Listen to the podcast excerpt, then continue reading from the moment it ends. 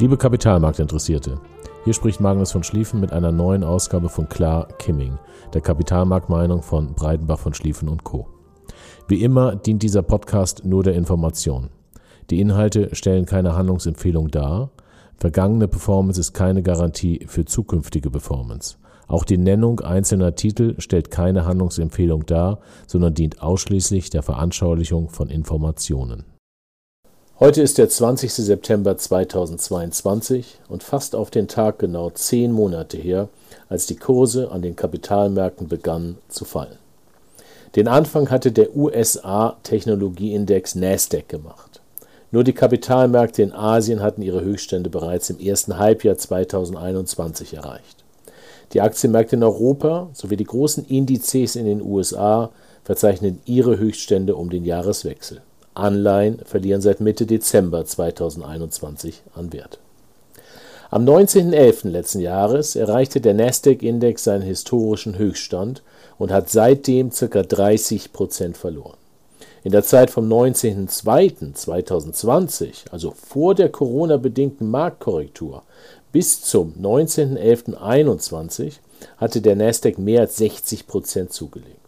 Zum Vergleich hatte der DAX-Kursindex in der gleichen Zeit gerade mal 12 Prozent gewonnen. Der Dividenden inkludierte DAX hatte in der Zeit 19 Prozent zugelegt. Der Grund für diese deutlich bessere Entwicklung des Nasdaqs war, dass die Pandemie dazu führte, dass die Zentralbanken aus Furcht vor einer Deflation die Leitzinsen noch weiter reduzierten bzw. Anleihen erworben. Die Politik der Staaten legte noch einen obendrauf und fütterte ihre Bürger mit noch nie dagewesenen Geschenken in Form von Geld. Besonders in den USA, aber auch in Deutschland hatten viele Arbeitnehmer netto mehr Geld zur Verfügung als zur Zeit vor der Pandemie, als man täglich an der Berufstätigkeit nachging und weniger Zeit für Konsum hatte. Neue Geschäftsmodelle oder auch stark wachsende Geschäftsmodelle benötigen per Definition mehr Liquidität als bereits seit langem bestehende Geschäftsmodelle, die saturiert sind und dadurch weniger wachsen. Kosten der Liquidität, also Geld, sind bei niedrigen Zinsen geringer bis bedeutungslos, wie wir gesehen haben, als bei höheren Zinsen. Was nichts kostet, ist auch nichts wert. Entsprechend haben die niedrigen Kosten des Geldes auch Geschäftsmodelle hervorgebracht, die keinen volkswirtschaftlichen Mehrwert haben. Ich erinnere daran, dass Geschäftsmodelle nur dann erfolgreich und langlebig sein können, wenn sie einen volkswirtschaftlichen Mehrwert liefern, ansonsten werden sie wieder verschwinden. Im Nasdaq, wie in jedem anderen auf Wachstumsunternehmen ausgerichteten Index, gibt es solche Zombie-Unternehmen mal mehr, mal weniger. Zu welchen Blütenphasen des billigen Geldes, der Sorglosigkeit und Gier führen können, zeigte die Internetblase der Jahrtausendwende auf. Dieses Mal hießen die Blüten SPACs. S-P-A-C-S. Das sind börsennotierte Mäntel, die von Investoren mit Geld zugestopft wurden und die Aufgabe hatten, innerhalb eines vorab definierten Zeitraums ein bisher nicht börsennotiertes und auch noch unbekanntes Unternehmen zu kaufen und damit auf einfache Weise an die Börse zu bringen. Ich nenne das die Katze im Sack zu kaufen. Mit der Verteuerung des Geldes ist dieses Geschäftsmodell fürs Erste beendet. Wenn also Geld plötzlich etwas kostet, wird es für kapitalintensive Unternehmen teurer, ihr Geschäftsmodell zu finanzieren. Wenn das Wachstum teurer wird, werden die Erträge geringer oder verschieben sich weiter in die Zukunft, womit per Definition Bewertungen fallen müssen. Dieses haben die Unternehmen des Nest-Index, als erste gespürt, was der Grund ist, warum diese Aktien auch als erste fielen. Ich erinnere an mein Video mit dem Titel Sonne, Wind und Regen vom 21. Dezember zu 21, in welchem ich dargelegt hatte, welchen Einfluss die Unternehmen des Nasdaq-Index auf den großen US-Index S&P 500 sowie auf den Weltaktienindex MSCI haben, da diese Unternehmen ein sehr großes Gewicht in diesen Aktienindizes haben. Im Übrigen empfehle ich, das Video sich nochmal anzusehen, da es unsere Meinung zu der damaligen Situation darlegte und aufzeigte, dass Investoren in der Summe einfach viel zu positiv waren. Werfen wir also einen Blick auf die Entwicklung einzelner Indizes seit dem Beginn des globalen Kursverfalls am 19.11.21. Am stärksten hat es die Aktienkurse kleiner Unternehmen erwischt, die mehr als 30 Prozent verloren haben. Viele dieser Unternehmen befinden sich noch im Wachstumsprozess und sind deshalb Kapital, und damit auch zinssensitiv. Die Aktienkurse in Russland und Polen haben ebenfalls um die 30 Prozent verloren. Warum, denke ich, wissen wir alle. Der Nasdaq hat in der Zeit ebenfalls fast 30 Prozent verloren. Für den DAX-Kursindex ging es um 23 Prozent bergab. Der breite US-Aktienindex S&P 500 verlor nur in Anführungsstrichen 18 Prozent und der breite europäische Aktienindex sogar nur 16 Prozent. Der Stocks 50 Europa, der die größten 50 europäischen Unternehmen Europas zusammenfasst, verlor sogar nur 8,5 Prozent. Dieser geringere Verlust liegt daran, dass es sich bei diesen Unternehmen um einige saturierte, eher langweilige Geschäftsmodelle handelt, die stabiler sind. Es zeigte aber auch auf, dass Europa den digitalen Wachstumsanschluss verpasst hat. Da der US-Dollar gegenüber dem Euro im gleichen Zeitraum um 13 Prozent gestiegen ist, hat der Aktienweltindex MSCI trotz des hohen US-Aktiengewichts weniger als 10 Prozent verloren. Mit globalen Anleihen haben Investoren 6,6 Prozent verloren, solange sie die Währungsgewinne mitnehmen konnten. Ansonsten war es ein Verlust von 20 Prozent. Überlegen Sie mal, wie sich US-Investoren mit deren Portfolios fühlen, die keine Währungsgewinne verzeichnen konnten. Der typische US-Privatinvestor hat eine Aktienquote von 55 Prozent. Aktuell sind es 62, vor einem Jahr waren es sogar 66 Prozent. Die Kombination aus Aktienverlusten und Anleiheverlusten hat US-Anlegern in den letzten zehn Monaten einen Verlust von deutlich mehr als 20 Prozent beschert. Dieses vergleicht sie zu Verlusten ähnlicher Portfolios von ungefähr 13 Prozent für Investoren aus Europa. Wehe dem, wenn der US-Dollar wieder an Wert gegenüber dem Euro verliert. Was also besorgt die Kapitalanleger heute so sehr und die Märkte insgesamt? Die Antwort ist simpel und heißt steigende Zinsen und Rezessionsängste. Also das Gegenteil dessen, was die Investoren am 19.11.21 umtrieb, als der Nasdaq seinen Höchststand erzeigte. Die Diskussion, ob wir eine Rezession bekommen werden oder nicht, kann ich ehrlich gesagt nicht nachvollziehen. Unserer Meinung nach, meiner Meinung nach, ist es keine Frage mehr, ob die Rezession kommt, sondern wann und wie lange sie dauert. Jeder politische, ob geld- oder fiskalpolitische Versuch, eine Rezession zu vermeiden, wird die Phase der volatilen Märkte verlängern. Aus dem Grund ist es gut, dass die Fed auch beim nächsten Zinsschritt diese Woche, morgen, die Zinsen um 0,75 Prozent oder mehr erhöht und die EZB endlich aufgehört hat zu zaudern und die Zinsen um 0,75 Prozent erhöht hat. Jede Zahl darunter hätte die Unabhängigkeit und Verlässlichkeit der EZB in Frage gestellt und dem US-Dollar neuen Auftrieb verliehen.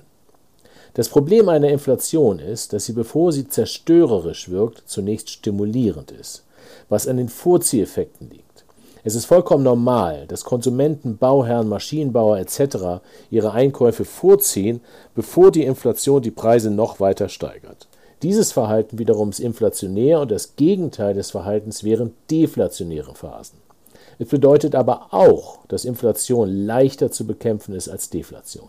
Es bedarf früher beherzter Zinserhöhungen, um Finanzierungen, also Konsumentenkredite, Betriebsmitteldarlehen, Projektfinanzierung etc. so teuer zu machen, dass die Vorzieheffekte beendet werden. Dann haben wir die Rezession. Die Inflation sollte fallen und die Zinsen nicht weiter steigen.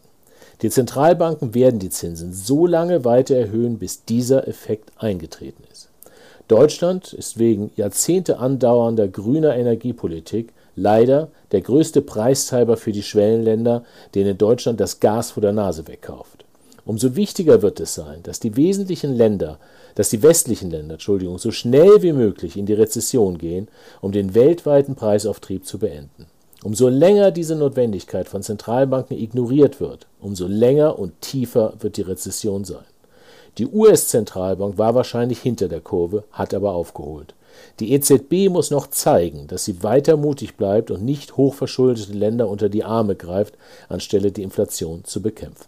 Aktuell scheint es keine Anzeichen für ein Ende der Kursverluste zu geben, was die Kapitalanleger inklusive unserer Kunden nervös macht. Es gibt immer wieder Fragen, ob man nicht besser alles verkaufen sollte oder abwa und abwarten sollte. Da stellt sich für mich die Frage, auf was wir warten sollen.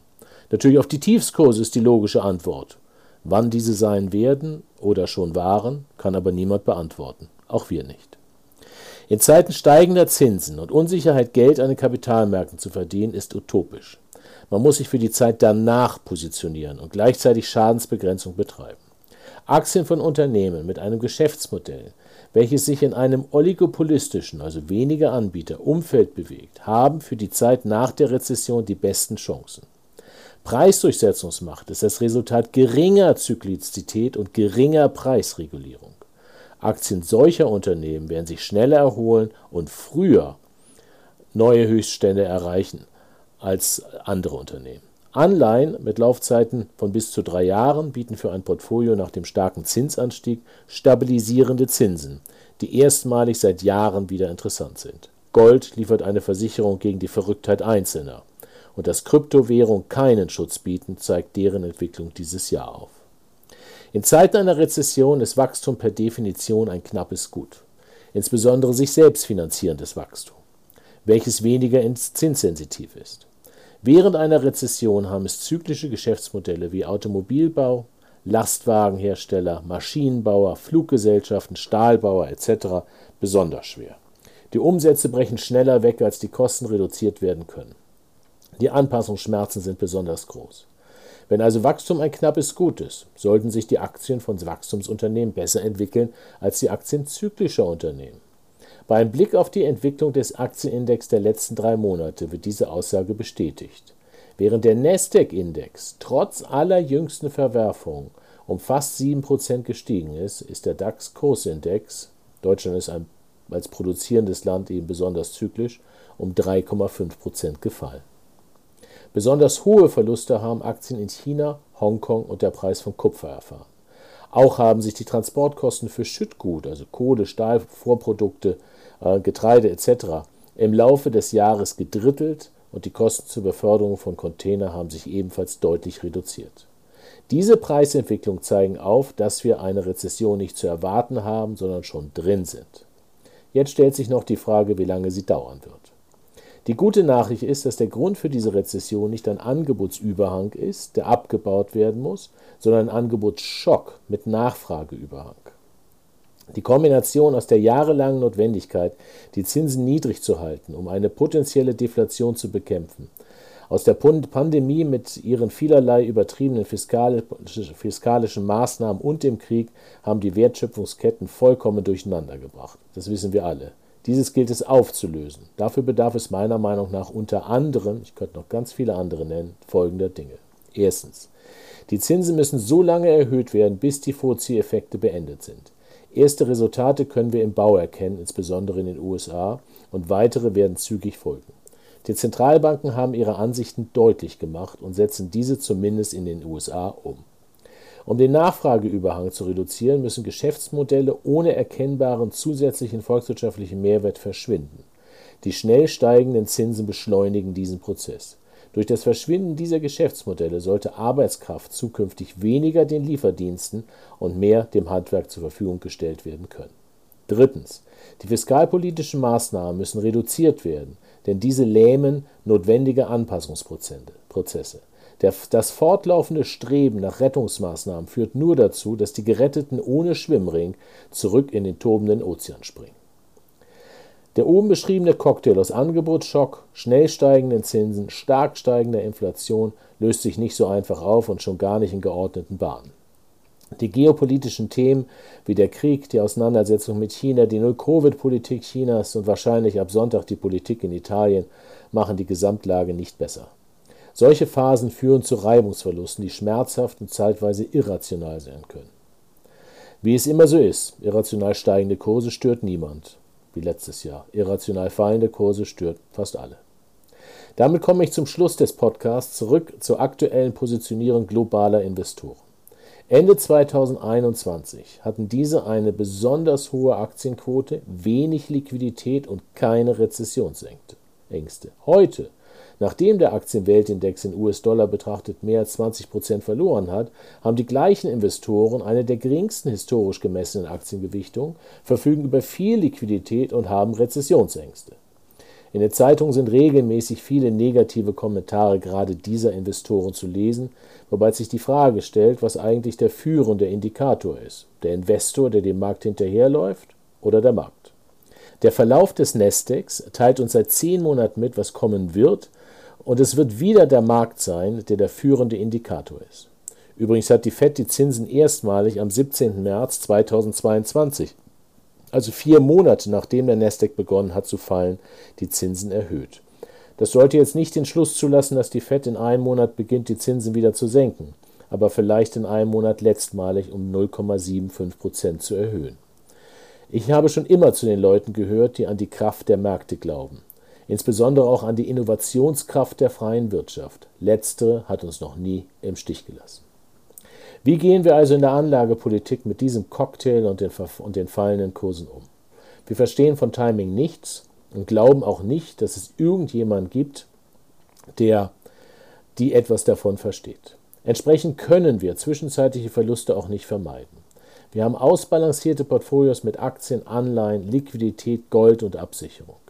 Innerhalb der Kategorien Aktien und Anleihen achten wir darauf, nur in Geschäftsmodellen investiert zu sein, die einen volkswirtschaftlichen Mehrwert liefern, gut finanziert sind und mindestens so stark wachsen wie das Bruttosozialprodukt. Außerdem investieren wir global und nicht in Länder. Je nach Strategie gibt es eine neutrale Aktiengewichtung, zum Beispiel 50 Prozent, die wir atmen lassen.